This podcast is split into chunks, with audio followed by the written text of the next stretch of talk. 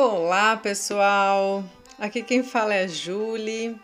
Estamos lendo o livro Quando Me Conheci, de Jorge Bucay. E hoje vamos continuar no capítulo que ele fala das expectativas, um capítulo que eu estou achando super interessante. É o capítulo 15. E vamos seguir no subtítulo que se chama A Geração das Expectativas. Já estamos na página 132 do livro. Vamos ver o que ele nos diz. O comportamento idiota nos afasta da possibilidade de dar um sentido à vida que não seja tentar cumprir com a expectativa impossível, insubstituível e inesquecível. Um verdadeiro beco sem saída.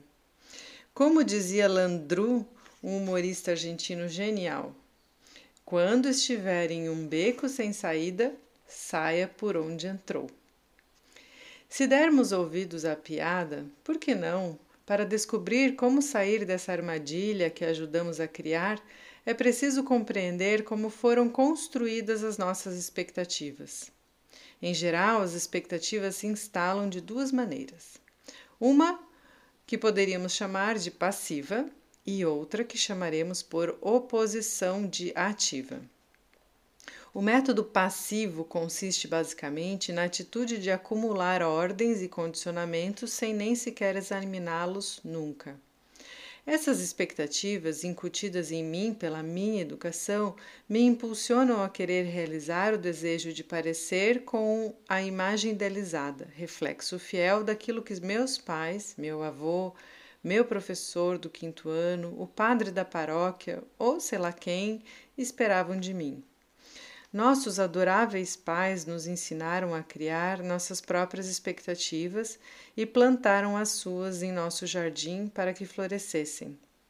Mesmo os pais mais bondosos e esclarecidos são, muitas vezes, os maiores causadores de alguns dos caminhos mais infelizes.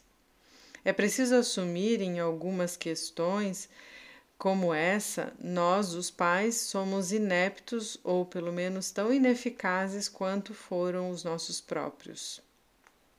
Sempre conto que um dia, finalmente, minha mãe me explicou o que queria dizer quando repetia que a única coisa que pretendia era que eu fosse alguém na vida. Em sua cabeça, isso significava alguém de destaque e, como descobri depois, um filho de quem ela pudesse se orgulhar. Segundo o pensamento de muitos dos pais do século passado, para ser alguém era preciso se destacar dos demais.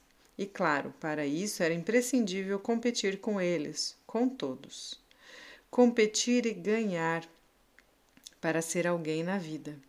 Digo isso e só consigo pensar que há alguma coisa muito. muito contraditória nessa lembrança porque posso garantir que, se herdei ou aprendi com alguém meu desejo de ajudar os outros, foi justamente com minha mãe. Ela foi a pessoa mais amorosa, solidária e protetora que conheci, e durante seus 83 anos de vida nos ensinou a importância de ser útil às pessoas. Então, por que ela queria que essas, essas outras coisas, né? De onde vinha o impulso para essa espécie de guerra competitiva contra todo mundo?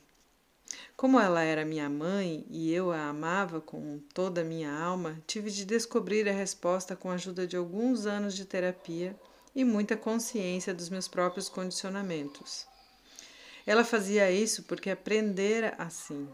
Repetia sem questionar a contraditória ideia aninhada na nossa educação judaico-cristã de filhos e netos de imigrantes. Destacar-se sem confrontar, competindo e superando os outros, mas sem chamar a atenção. Que difícil, né, pessoal? Já o método ativo de geração de expectativas requer, como o nome sugere, um esforço pessoal e um envolvimento maior no processo embora também esteja relacionado à comparação com o próximo. Consiste em dedicar uma parte importante da semana a comparar tudo o que se possui com o que os outros possuem, já tiveram ou poderiam conquistar. Nesse sistema, complacência esperada só aparece se conseguirmos ter tudo que os outros têm, ou, melhor ainda, mais do que eles. No meu caso, eu poderia dizer que é uma introjeção das já mencionadas ordens de minha mãe, mas e os outros, né? O que os outros. Peraí, deixa eu reler aqui que está confuso. No meu caso, eu poderia dizer que é uma introjeção das já mencionadas ordens de minha mãe, mas e os outros? Os que não são filhos dela? Como chegaram a isso? Alguns se dedicaram a rastrear geneticamente esse traço, encontrando certas inclinações biológicas que parecem torná-lo independente dos estigmas educativos. Além de qualquer piada, alguns cientistas sustentam que a tendência competitiva é uma das origens neurobiológicas dos nossos sofrimentos. No entanto, não é necessária tanta genética. Em uma sociedade de consumo como a nossa, o nível de satisfação do indivíduo acabará, por lógica, se definindo pela comparação com o nível da satisfação dos outros. Sem pensar, vivemos olhando ao nosso redor e nos comparando com os outros até o ridículo. Às vezes parece que, por mais que alguém consiga ter, a quantidade não será suficiente se o vizinho, um de seus sócios ou um primo distante tiver um pouco mais. Pessoal, fazendo um adendo aqui, as redes sociais elas colaboram e muito para isso, né? Porque isso acontece na vida, né? Essa, essas gerações de expectativas a partir dessa tua análise que tu faz em volta mas com as redes sociais isso se torna de uma forma muito amplificada e ainda errônea, né? Porque o que os, as pessoas postam nas redes sociais não é a verdade. Então, enquanto eu comparo a minha vida com a do vizinho, que é verdade, né? Que eu tô vendo que ele chegou em casa e que ele comprou um carro novo, por exemplo, é, e aí eu crio que eu também tenho que ter um carro melhor, enfim, são expectativas não funcionais, não saudáveis, mas que são baseados em algo mais real, mais palpável, né? Enquanto a gente cria expectativas a partir das redes sociais, que são na maioria das vezes recortes muito específicos da realidade das pessoas, é, a gente está criando expectativas da nossa vida real em cima de uma vida irreal, né? E aí que começa um grande problema de retroalimentação que nunca vai ter fim, Voltando aqui. Em seu tratado sobre o bem-estar humano, Mencken ri dessa tolice quando define o homem verdadeiramente satisfeito com seu salário, dizendo que é alguém que ganha 100 dólares a mais que o cunhado. A saída? Claro que sim. Rebelar-se contra a ordem. Deixar de olhar o prato do vizinho quando servem o seu. O seu pode lhe agradar ou não, mas isso não deveria depender de como está o bife do outro. se não quer mesmo viver em um mundo cheio de expectativas, não viva se comparando com as pessoas. Vou repetir, pessoal, isso é bem importante, né? Já é difícil a gente levar a nossa vida, né? Imagina vivendo comparando com a vida dos outros, né? Então, se você quer viver realmente um mundo não quer viver em um mundo cheio de expectativas e se você realmente busca felicidade, não se compare com as pessoas. Não, retomando, tá? Não avalie o que tem com base no que é do outro. Não fique louco para conseguir o que o outro conseguiu. Não permita que sua realização pessoal dependa dos ganhos alheios e nem deixe que a escolha de outros, por mais glamurosa e atraente que pareça, determine seu próprio rumo. Permito-me esclarecer que estou muito longe de pretender que agora, depois de todo o caminho percorrido, você volte a tentar jogar nos seus pais a culpa por seus comportamentos inadequados. Ninguém sabe como ser pai antes de ter filhos e, mesmo assim, nos encontramos, como aconteceu com eles, de um dia para o outro obrigados pela sociedade a arcar com responsabilidades que mais parecem feitas para um ser todo poderoso do que para um pai ou uma mãe que não possam, não passam de seres humanos comuns. É verdade que o poder que os pais têm sobre os filhos é praticamente injusto, mas consola, ainda que apenas um pouco, perceber que tanto uns quanto outros prefeririam muitas vezes que não fossem assim.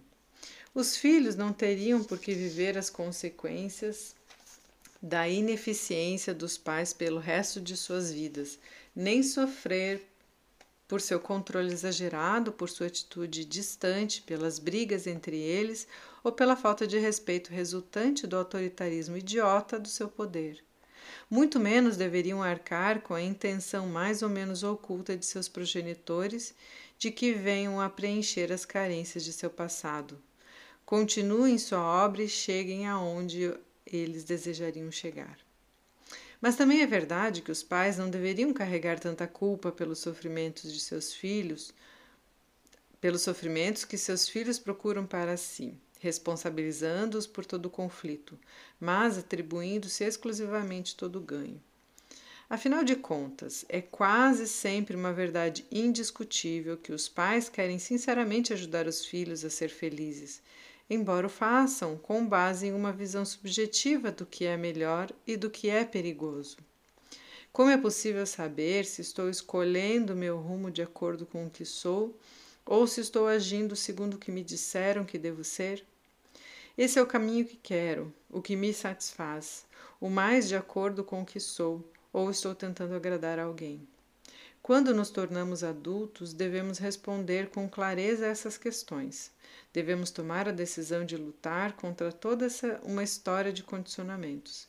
Devemos tratar de reparar o reparável, compensar o que não o seja e construir das cinzas do que recebemos um futuro de oportunidades melhores. Então, vou parar por aqui. Esse capítulo ainda continua, né? Bastante interessante o próximo, que é Viver Sem Expectativas, o próximo subitem. E eu gostaria de comentar sobre essa questão dos pais e da culpabilização, né? De os pais eles realmente não vêm com manual de instrução, né? Ter filhos não tem um manual de instrução e por mais que você tente fazer de um jeito, talvez não é aquilo que o teu filho precise, né? Muitos elogios, poucos elogios, mais afeto, menos afeto, mais abraço, menos abraço. Qual é a medida certa, né? Você usa como parâmetro a tua própria história, vê o que deu certo o que não deu e tenta fazer diferente né? Ou veja a tua própria história e acaba reproduzindo da mesma forma. Uma coisa que eu percebo no discurso dos pais e que eu fico mais tranquila quando um pai ou uma mãe me diz: Ah, eu acho que eu não sei se eu sou um bom pai, eu não sei se eu sou uma boa mãe. Eu fico mais tranquila quando eu ouço isso do que quando eu ouço: Eu sou um ótimo pai, eu sou uma ótima mãe. Por quê? Porque aquele que diz, ah, eu não sei se eu sou um bom pai, eu não sei se eu sou uma boa mãe, ele vai estar tá sempre se revendo, sempre se colocando em dúvida e sempre tentando acertar e fazer diferente. Aquele que se acha um ótimo pai, uma ótima mãe, não coloca em dúvida o que a criança precisa, o que, como as coisas vão acontecendo ou as mudanças que vão surgindo nos cenários, né? Então, é, reflitam o quanto vocês se consideram ótimos pais ou ótimas mães, né? E, e coloquem um pouquinho de dúvida. Será que dava para fazer diferente? O que, que o meu filho precisa? Porque o que o primeiro filho precisa já não é mais o que o segundo filho precisa. Porque o primeiro filho recebeu um, uma constituição familiar organizada X. Já o segundo já chega numa constituição familiar Y, né, diferente. Então, isso é bem importante da gente refletir. Estou gostando bastante deste capítulo, espero que vocês também. Que vocês tenham um lindo dia, ótimas reflexões e até o próximo áudio.